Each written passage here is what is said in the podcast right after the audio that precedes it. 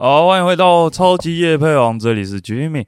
我是 Cody，我是 Shy。这是由三个男子组成的节目，每集都会选一样感兴趣的东西来分享给大家，即所谓夜配即生活，生活即夜配。好啦，今天这集其实要严肃一点，那就进入夜配喽。夜配夜配可以先不严肃吧？夜肃夜配先不严肃，好啦，好看你夜配什么东西啊？还是盐酥鸡？等等再去试。我说实在，我觉得，我觉得我好像有点太晚认识这个乐团了，但是我是到最近他们解散之后才，才突然发现，这乐团好帅哦！相见恨晚的感觉。你们知道是什么乐团吗？就是 Dave Punk 吧。对啦，Dave Punk。来，为什么你每次都知道？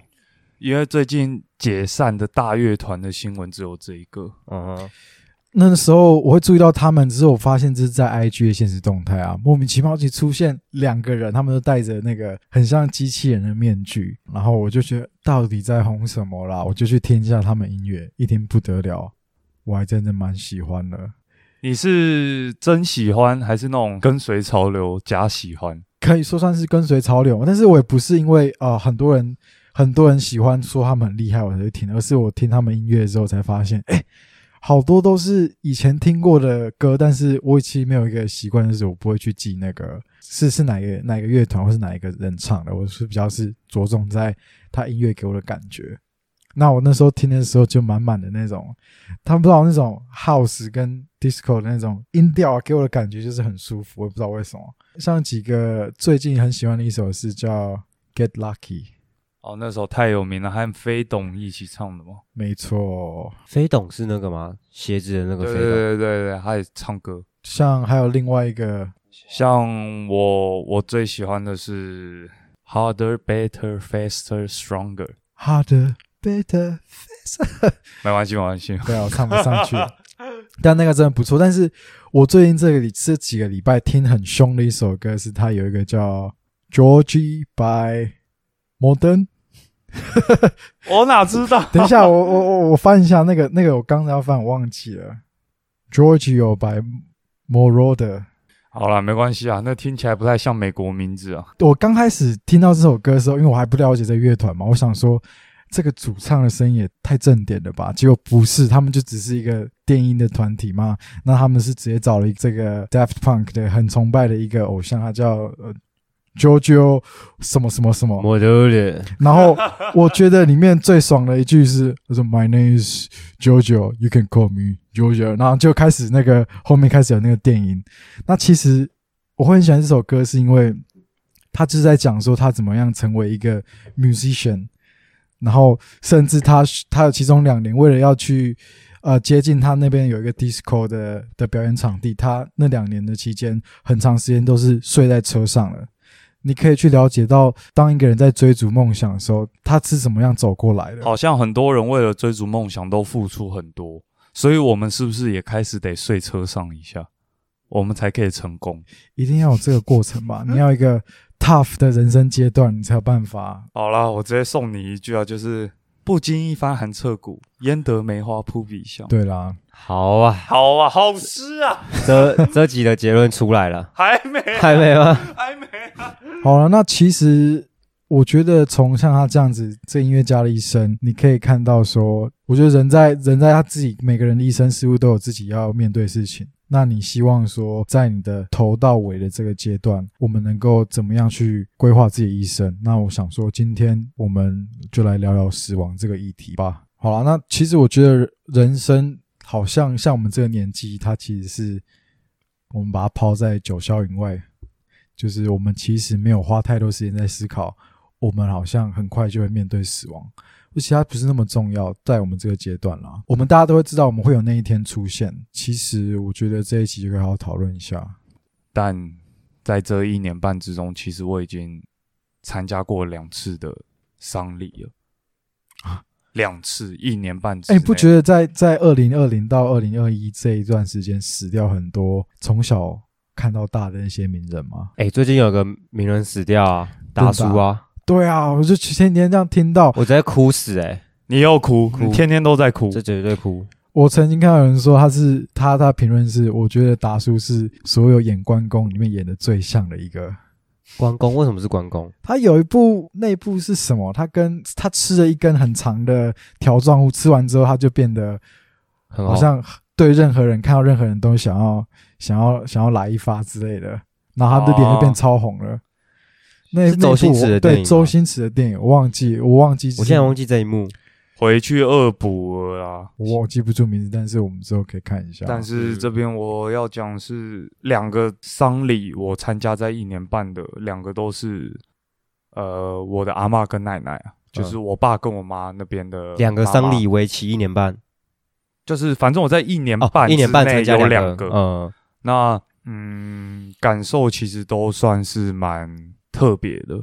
就是第一个我的阿嬷，因为我对称呼不是那么了解，我都简称为阿嬷就好了。啊，那第一个阿嬷是我爸那边的，他他走的好时候是蛮年纪蛮大的，一百零二岁，然后他也算是蛮有福气的走法。嗯，那怎么走法？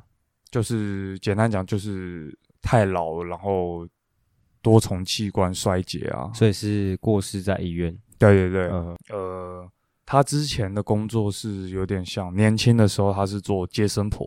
哦哦，就是蛮酷的，帮蛮酷的，对，那也算是积蛮多阴德的。我记得在丧礼的那一天呢、嗯，然后不管不管参加谁丧礼，都会有各种议员来参加，他们就是要来亲民一点嘛。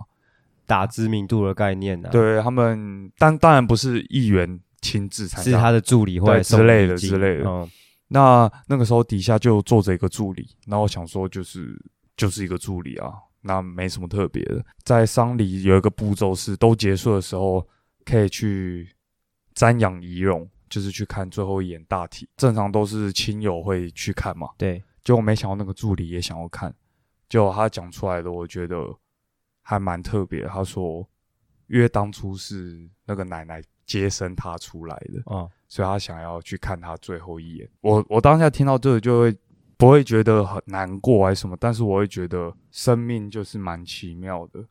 嗯对对都是缘分啊，对对。第二个我的阿嬷嘛，我昨天才参加完她的丧礼，在花莲。因为距离比较远，所以我们大概以前都一年才回去个一次而已对。。啊，你现在你现在心情平复了吗？呃，心情是平复了，嗯但是另一方面你会觉得生命太无常了。嗯，现场丧礼一样，就是议员啊、亲朋好友都来啊，当然免不了的就是可能妈妈会很难过啊，等等没错的。所以今天录这一集，主要也是说，希望各个。不管是谁啊，在聆听的，假如走不出亲朋好友过世的伤痛的话，嗯希望可以听听这一集来平复一下心灵的那个小伤口，这样子。因为你怎么眼眶湿湿的？没有吧？是你湿吧？啊，是我是你看太多怪怪的电影，听你讲一讲，我真的感触蛮多的啊。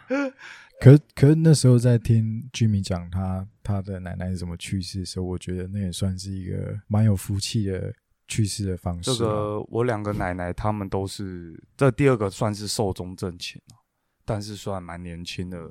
算是呃睡一睡就过世吗？还是对对对对，然后但是也是在医院，没有没有在家里，就是很多人就是在医院，可能就是有病病在医院，就是可能有癌症啊各种的在医院治疗，然后他可能觉得自己快死了，他就会要求说可不可以回去家里躺在自己床上这样，嗯肾它是比较像是肾脏比较弱。嗯那那天很很奇怪，就是元宵嘛，元宵将近，他就说他很久没吃汤圆了，然后他就吃个四五颗，嗯然后吃完过没几天不舒服就走了。因为其实说实在，如果肾脏不好，汤圆那个东西负担其实很大的。哦嗯对，然后他那天就有点虚弱，甚至前一天晚上才跟我妈刚通过电话，事情就是这么突然。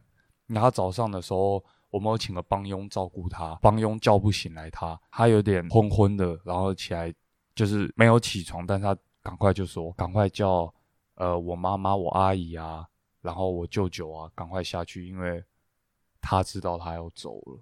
啊哈，那个时候我也还在军中，那因为这件事，我就也刚好要退伍了，我就提早一天退伍，走的算是蛮有福气的啊。但是后面我希望大家也来听听我对于死亡的一些见解，这样子。嗯，那如果你们今天可以选择死亡的方式，你们会希望说你们是怎么死掉的？这边我就要插一个，你们知道说现在大家平常无聊在讲的笑死，是真的有人笑死过的。我都讲笑鼠，笑鼠啊，笑鼠还还要装可爱笑。鼠人，笑鼠了。笑鼠人。他们那个是在，那是一个罕见的死因啊，有一个别称叫做致命的欢闹。有一个古希腊的哲学家克律西波斯，他他的死亡方式就是笑死，超扯。呃，如果是我，我们当然现在很健康嘛，然后但是我知道可能明天世界末日，我不希望是在痛苦中死亡，要让我选择一种方式的话，我会希望自己是一氧化碳中毒而死。啊？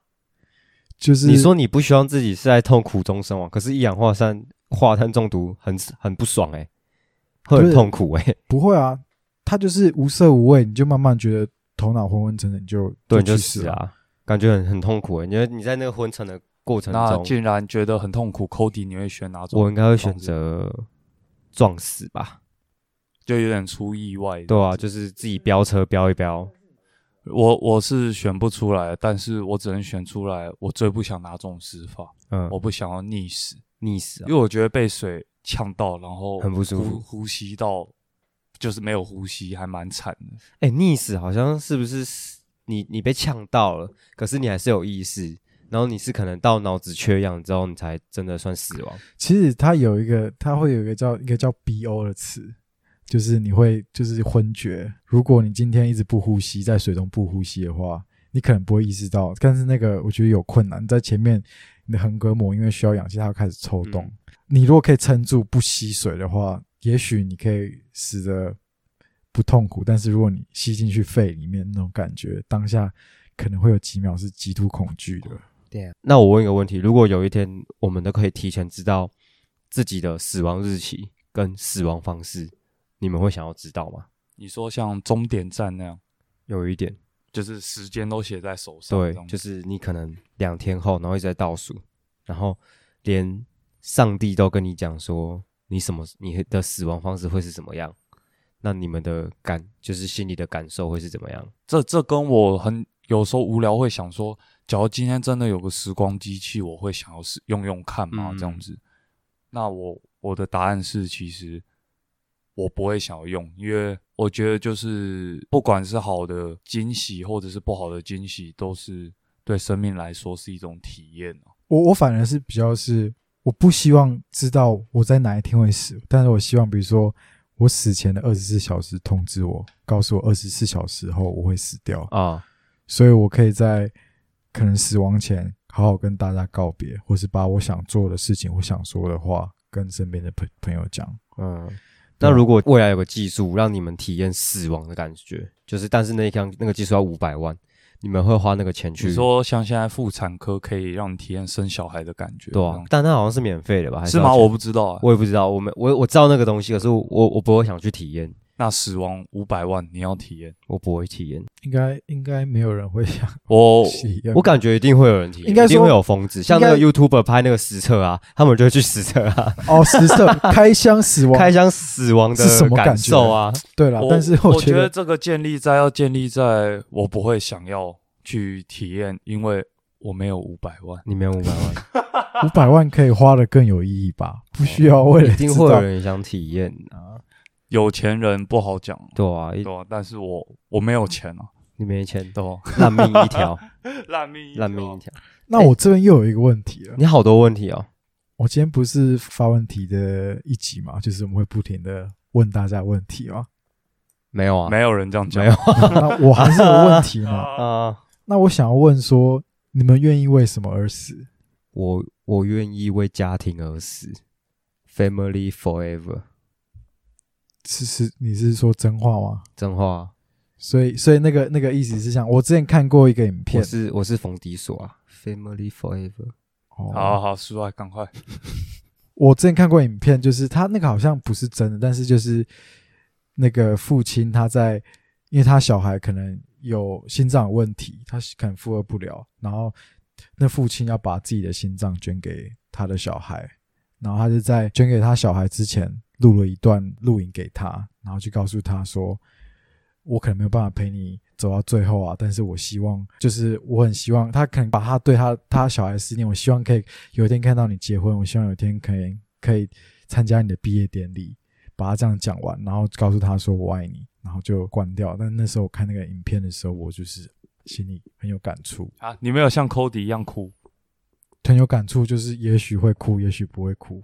那其实有一项一项的那个调查结果显示啊，六十趴的试验者就是他们在试验这个问题的时候，他们说他们愿意为自己的孩子牺牲生命，就像我刚刚说的。哦，那第二个答案就是可能为自己的老婆啊，或是丈夫。或是为了拯救世界而死，我觉得超级中二的。那甚至除了这个，有一些人甚至为了愿意为了新新闻自由，或是为了自由与民主而去世。你看这次在香港的时候，有多少人他们为了这种牺牲八事件嘛，是性命？对啊，所以其实各种理由不一样。那我愿意为什么而死？我觉得就是普遍就是。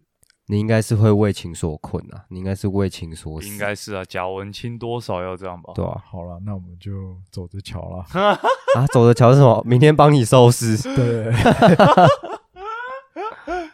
啊，刚刚前面闲聊一下，我就想在这边分享我对死亡的见解。那这见解比较没有资料来源，因为这个是我长期看嗯影片跟资料啊。所得到的见解是比较关于灵魂的了，嗯，可是又有点不太像轮回，有一点点像。那这个是出自于一本书，那这本书饱受争议，是一名一名医生，他催眠了很多名患者，其中的六七名患者所描述的场景很类似，主要是在描述死后的世界大概长什么样子。那为什么饱受争议？当然也是因为宗教等等的问题。哦，哎，我问一个问题，所以是那个医生做这个实验的时候，是那些病患从死死亡后再活回来？没有，他们没有死亡，他们是回顾，有点像上一世死亡看到的事情呢。哦，他催眠他们是？对对对，哦，催眠。OK，这六七名患者讲的东西都蛮像，就是死亡之后会先看到白白的光啊。嗯，那接下来下一幕就是你会在一个。很大的世界里面，什么人都有，骷髅头人，没有，都是呃灵魂形体的人，嗯，但是他不是像人的形体，就是有颜色的灵魂形体，嗯哼，那每个人他天生的灵魂颜色是不一样的，通常大家是白色的，蓝色的等级最高，什么意思？是等级最高？就是他可能已经活过了很多世，可能八八九十个世。啊，还有灵魂的。方式活了八九个世代，这样。没有没有，就是他已经经历过八十九十个人生了，所以他的灵魂是修到最多课题，他的颜色是跟人家不一样。我靠，太屌了吧！他在那个世界，蓝色的灵魂是负责什么？他是负责导师的，他要负责来继续教导白色灵魂一些事。因为他经历的课题很多，所以他直接变人生导师。对对对，嗯。那当然，中间他也讲了蛮多蛮细的，但是我只想讲几个其中的大点。你在灵呃灵魂形体的时候，你可能可以看到你上辈子的，不论是亲人还家人啊，但是你不知道他是你上辈子的亲人跟家人，你只会对他们有多一种感觉，很熟悉的感觉，可是你不知道那个熟悉的感觉来自哪里。那接下来在下一幕，你会进入一个教室，教室里面。导师会带着你翻开一本故事书，啊，那本故事书会回顾你从小到死亡中间的每个过程。嗯，举例来讲，假如有一幕是你跟你妈在吵架，那那本故事书当然会动的，让你身临其境。你跟你妈在吵架，那那个有个有缺点就是，你可以选择你要回去体验当你自己，还是你要回去当你妈，你可以体验不同人的角度。嗯哼，然后你也可以，诶，去尝试在那个世界里面做一些改变，但是不管做什么改变，结果都是不会变。所以说，现实的结果都不会变，就是没有没有什么现实啊，那是你曾经的事，都是灵魂的事。对，嗯。但是你在看故事书的时候，你就有点像带一个 VR，你在玩一个游戏，你可以去操控或者是我可以怎么样怎么样去改变。但是你不管当哪个角色，或者是当你自己，你怎么改变，那个结果都是一样的。所以在受访者的时候，他说他们通常每一页故事书会看很久，然后每一页故事书都是哭着看完的，因为那就是你人生的经历，可能有很多你后悔的事。那做完之后，最后一关就是大法院。啊，呃，很多众多很成熟的灵魂当中，他们会去呃审视你的一生，这个很有画面的。审视你做过什么好的或不好的。但是和人间的法院不同的是，他们已经知道你做过什么好的跟不好的，只是看你愿意不愿意去面对你曾经做过的不好的事。所以大法院又比蓝精灵还要更大，还是是不同的？这里我有点忘了，可是至少他们一定是要很成熟的灵魂。嗯但是我这边就就会有问题，就是我们怎么他们怎么去判定什么是好的，什么是坏的？因为很多时候他并没有一个一个标准。其实因为道德等等的都是我们设出来的，啊哈，他们判断的点比较像是你有没有做过一些真的很不好的事，或者是还好的事，但是你必须从中说出你学到了什么课题。但是那不是最后一关，在大法院，我真正要分享的是真的最后一个阶段。最后一个阶段就是你要去选择你下一段人生。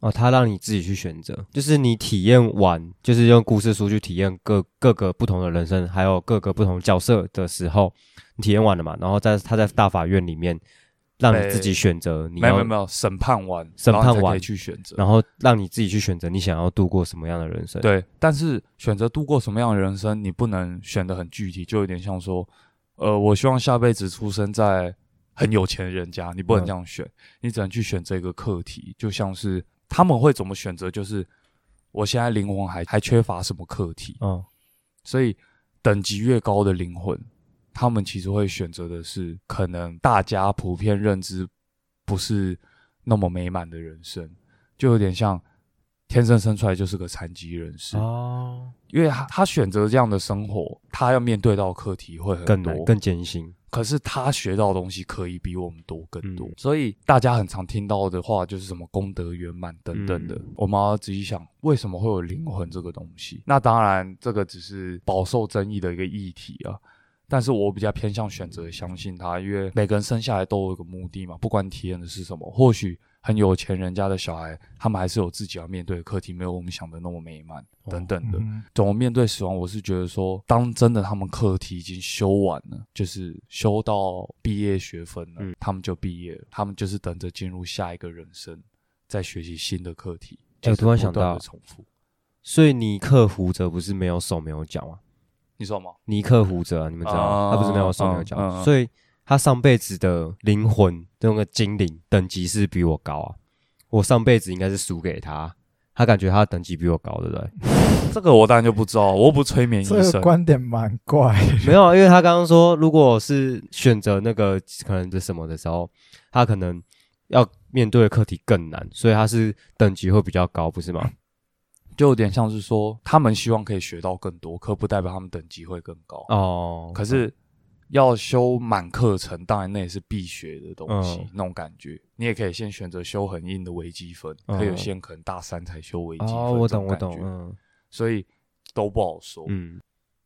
啊，讲到这边，我就想有之前有个蛮有名，其实都有听过的剧，就是新闻啊、媒体各各大报章杂志都有介绍的《做工的人》。这部戏其实就是在讲述一个社会底层啊，他们呃因为经济啊各各种的压力拍出来的一个戏剧，然后让大家去享受戏剧所带出来的各种。感受这样子，那这部戏其实我看完我也是湿湿的啦，湿湿的又湿掉，尿湿巾那种湿嘛，对啊，所以你才包尿布。一定要包啊，这样我就不用脱裤裤尿尿。那我是不是要打电话给警察先检查一下？为什么打给警察？可能你拉太多。你说拉 K？这部戏其实它是那个在讲述男主角其实就是一个做工的人啊，一个铁工。他的在这部戏的最后，他其实是死在一个还没盖完的大楼的顶顶楼，然后是由他弟弟帮他注射毒品，然后去去世的。那他为什么会想要想要死掉，因为呃，那个那时候男主角其实他为什么会坐在轮椅上面，是因为他脑中风，然后在工作的时候从高楼摔下来，然后就下半身就瘫痪。那为什么他会叫他弟弟帮他注射毒品？是因为他在年轻的时候看到他自己的爸爸也是因为身体不方便，然后在床上需要家人啊、亲友的照顾以及金钱的资助，导致他自己现在也变这样子了。那他不想要又成为第二个自己的爸爸，嗯所以他不想要自己的呃弟弟啊、老婆啊、小孩啊，为了他受这么多的苦难，所以他叫他自己的弟弟帮他注射毒品死掉。这样，那那个那一幕其实超级感人，就是他们在一个夕阳下，然后在高楼嘛，还没盖完的高楼，然后注射毒品，然后看他人生最后的夕阳，弟弟也哭了，哥哥就摸着他弟弟的头说：“其实这辈子最感谢的是你当我弟弟。”哦干这一幕真的是直接你又死了，施暴，我真的觉得这部戏在对我对我眼睛施暴。干嘛？怎么了？没事没事。你是一部很感人的电影，一部很感人的剧，为什么你们要笑？为什么你要用很怪的字？因为眼睛就湿湿的啊、哦对吧？那时候其实可以讲一下他的那个对话。阿青就问阿奇说：“哥，你会后悔吗？”阿奇就回答：“我这辈子最感谢的事就是你当我弟弟。”在嬉笑的怒骂当中，他们兄弟一起度过了这一生，享受了各种苦啊，各种开心啊都有。最后，最后就是在那个剧情结束的时候，在墓园嘛，就是人死后不是会去下葬嘛？嗯那下葬的时候，男主的老婆跟小孩也要去那个墓园探望他最后一面。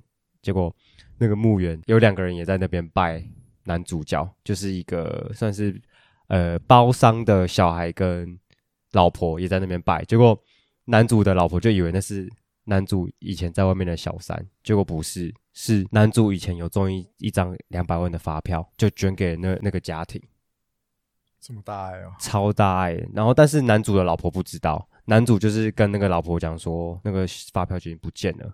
但殊不知，他其实是去做善事，去帮助更需要的人，去帮助艰苦人啊。然后就，但是男主的儿子知道这件事情，在当下说没有啦，那不是小三啊，那是老爸在前世做的一个善事，这样子。结果这一幕一样又哭了，他的老婆就在那边哭说：“你既然没有提前跟我讲。”然后另外一个内心戏的部分是，男主的老婆觉得，既然老公没有敞开心的跟他讲这件事，宁愿用欺骗的，就是做这种善事，宁愿用欺骗的，也不要说出来。那他连最后死前也没有把这这这件事情讲出来。嗯女主的那个内心戏很很丰富啦，我看到之后，我会觉得体验到一件事情，就是这世界上有两种道别会变成遗憾，那些没说出口的。和那些不曾解释的，男主没有说出口说他把这两百万借给别人，嗯，然后他也没有跟他老婆解释这件事情，嗯哼。我会觉得啊，很深的一部戏啊。可是我觉得在人生离世之前，你发现到你不单纯只是为自己而活，你也为其他人而活，因为因为你的帮助其他人，可能可以有更好的生活。嗯就是我们常常会想说，人在死前，我觉得人生死前一定要做的事情，我觉得对我来说有一部分就是我能够带给别人一些什么，我不会嗯只是一、一整个辈子都是只为了自己。不会，啊，我们现在录这个，所以我想说，人生人生最一幕最后一幕的跑马灯，它出现超级夜配王这个这个画面，就从以前刷刷刷刷刷到后面，搞不好那今天有点奇怪，我都还没提 medium 的文章啊，这么扯，今天还是有啊，还是我还是有啊有准备一下。有啊，我有看呐，我有看啊，你有看你？有看啊？那这一集的标题就叫做“其实死亡跟生命是好室友，他们就像是好室友一样”。这个内容就像是说，其实人在生下来的时候，你会很期待自己每天，哎，这个人生要干嘛要干嘛，所以你把它想象成一个清单，你就是那个生命使者的一个部分。那你没事就一直在清单上写字啊，加你人生想要干嘛啊。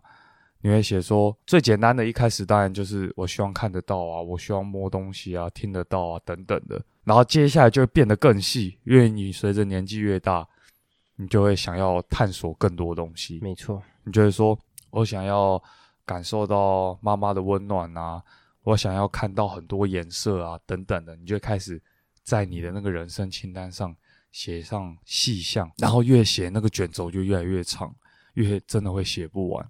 你光平常想自己想之后再干嘛，要做什么事，其实就想不完了。所以那个清单其实很长。啊，接下来来了，来了，来了，都来了，想象一下，有一个死神蹦出来了，拿着镰刀吗？对，拿着镰刀的死神。来，大家想象中都是拿着镰刀的死神，对不对？没错，很恐怖，你会很怕他突然挥还好，一下。我觉得蛮可爱的。那你得把它想的恐怖一好点，来，就是他很多人会怕那个死神镰刀一挥下去，你的人生清单就被斩两段，你就走了。就走了。嗯，所以大家会时常的去身体健康检查、啊，坐在车上记得系安全带啊，嗯多吃一点蔬果啊，保持均衡饮食啊，多运动啊，等等的，就是为了不想见到那个死神镰刀，你不想见到可爱的死神这样嗯子。但是这篇文章他讲的很好，其实我们应该抹除掉死神会拿镰刀的想法。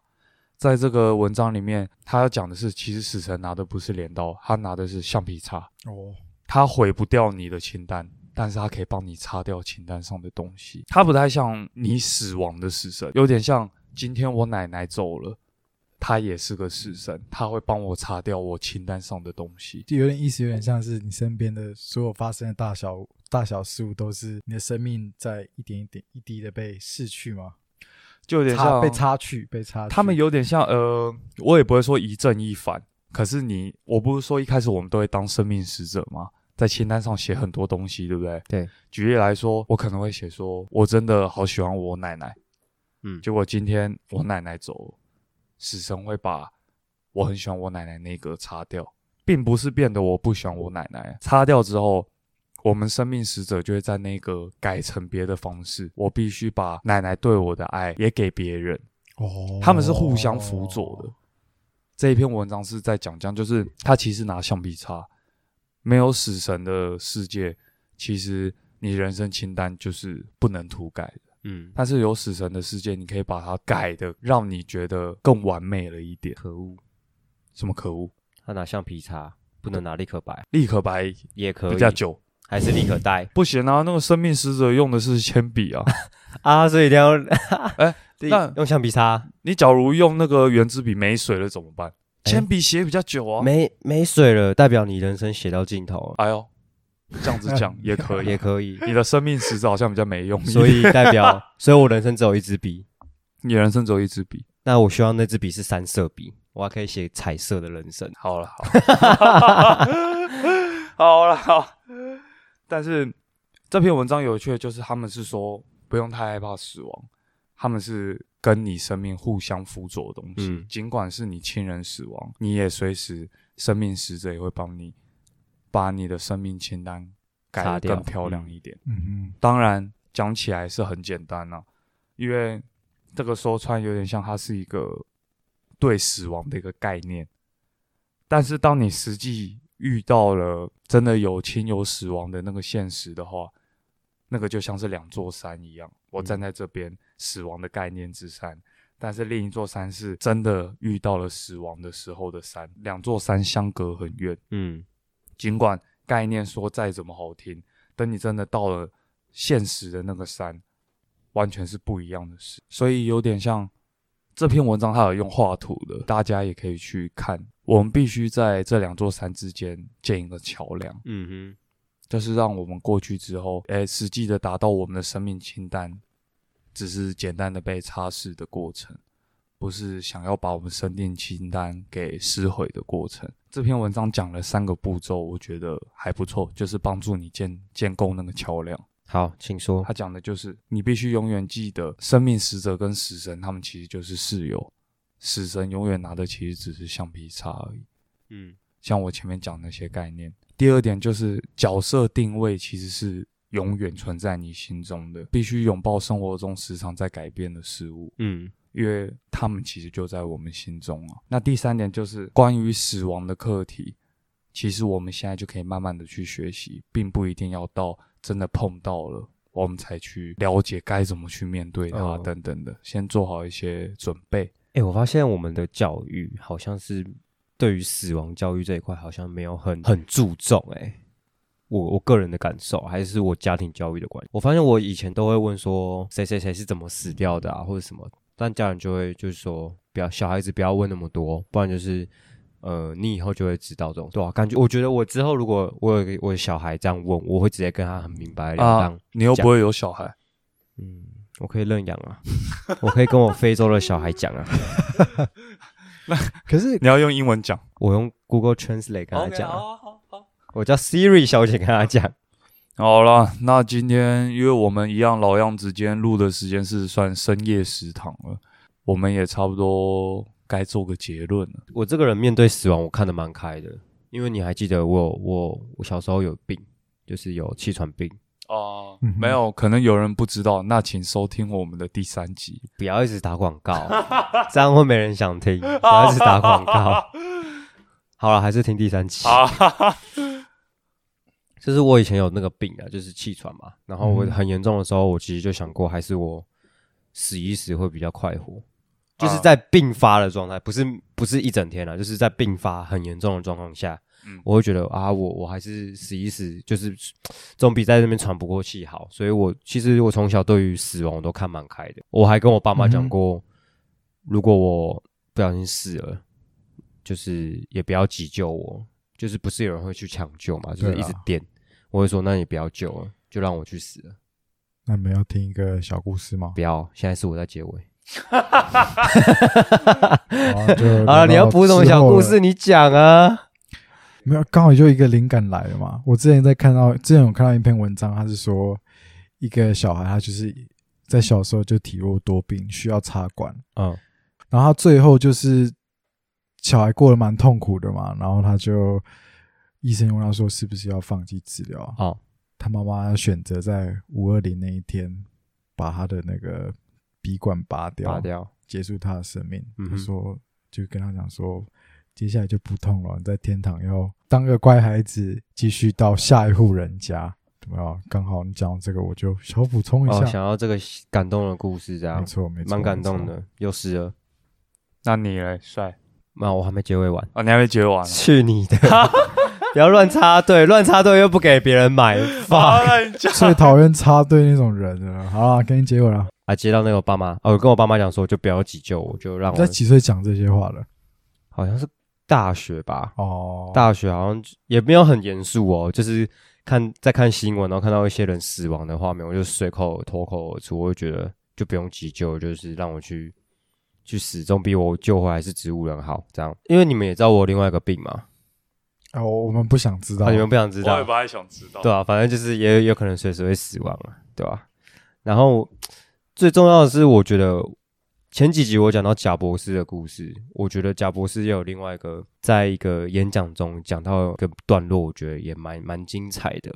然后我就把它当做人生努力的一句话，就是哦如果当人在人生在低潮的时候，我就会把这句话拿来当做就当做 fighting 的一句话，就是把每一天都当做生命的最后一天，你就会轻松。因为有时候你你就是在低潮的时候，你就觉得嗯，好啦，我先睡一下。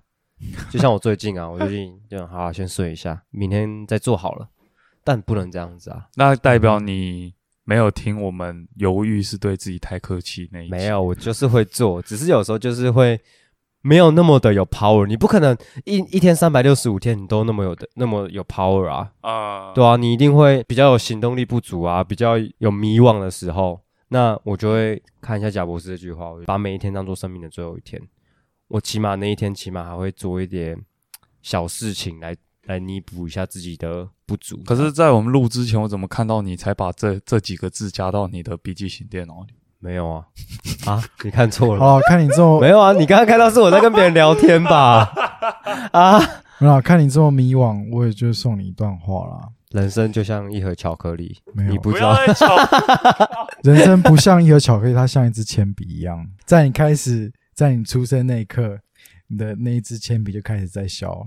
嗯那你在你这段人生中，你要，你可以画一只鸟，你可以画一座山，你可以画画一个人，加文静，或者是你可以用它来运算，但嗯在这过程中，你要好好决定你要怎么用，怎么去运用这支笔，嗯因为有一天你会没有再也握不住那支笔，那就是你生命的终结。那你当你感到迷惘的时候，你想看你要画什么？但是他用自动铅笔怎么办？然后我都用圆珠笔啊，没水怎么办？再加水啊？没水就再买一支啊，啊，对啊，那我就不会有画不完的问题啦。好像蛮不错。可是如果你只有你的你的你这一生的钱就只够买一支圆珠笔的话，怎么办？嗯，你要怎么好好去运用？这时候来。了，阿姨，我不想努力了，哦，你要去偷别人的笔是不是？叫阿姨买一支笔给我。好啦，好，那帅了，你的人生对我们来说啊，其他像是一个长跑，没有人会想要把它当成是一个竞赛，没有人会想要第一个从走到终点。当然，但是我们在这个过程中，我们还是有我们想要去的地方，所以我们没办法阻止时间的流逝，我们也没有办法使选选择我们生命的长度，但是我们能够选择生命的宽度。那在这个路上，我们在慢慢前前往终点前，也许我们可以在这个过程中顺便帮一些人去拓展拓展他们在这一段路途中可能不小心跌倒的时候，可以扶他一把，那我们能够有一个精彩的路程啊！就是我想当成今天结尾的部分。好啊，那这边哎，老师讲一句，我人生还真的缺少宽度，缺少什么宽度？宽度，哦，宽 宽度因为我不够宽，没关系，但你够长。对，但我会够长剪掉 不用剪吧？要啊，啊，这边我有一句话，因为刚刚 Cody 想讲的贾博士说，把每一天当成最后一天嘛。哦，讲到你的是不是？没有没有，我这边要讲一个爱因斯坦讲的，人生就像一盒巧克力。爱因斯坦讲的，但是他是用英文讲比较有意境，翻成中文可能听起来烂烂的，但是其实还不错。他说，这世上只有两种方式生活而已，就是活着。